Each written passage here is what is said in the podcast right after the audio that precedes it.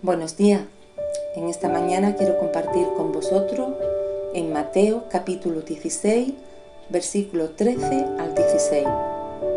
Viniendo Jesús a la región de Cesarea de Filipos, preguntó a sus discípulos, diciendo, ¿quién dice los hombres que es el Hijo del Hombre? Ellos dijeron, unos Juan el Bautista, otros Elías y otros Jeremías o alguno de los profetas. Él les dijo, ¿y vosotros? ¿Quién decís que soy yo? Respondiendo Simón Pedro dijo, Tú eres el Cristo, el Hijo del Dios viviente. Si Jesús es quien dice ser, ¿qué deberíamos hacer? Creer. Creer en Él, obedecerle, servirle, amarlo, proclamarlo, conocerlo a través de su palabra. Nada más saber quién es Él, esto debería impactar cada aspecto de nuestras vidas. Me pregunto, ¿qué hubiésemos respondido nosotros? Pedro respondió, tú eres el Cristo, el Hijo del Dios viviente. ¿Quién dijo Jesús que era? Quizás todos nosotros podamos responder.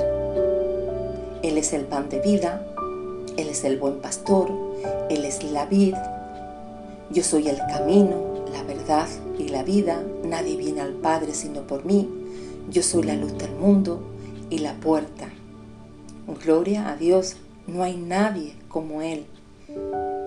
Recuerda una cosa, Herodes no pudo matarlo, ni Satanás pudo seducirlo, la muerte no pudo destruirlo y la tumba contenerlo. No hay nadie como Él.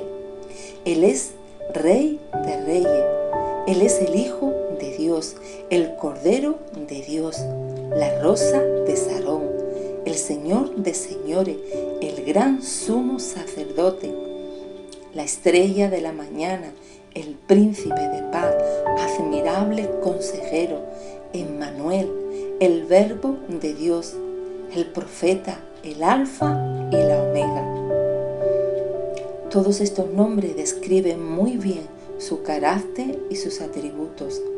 Hermanos, si nosotros sabemos quién es Jesús, esta generación debe saber que Él murió por cada uno de ellos y resucitó por ellos.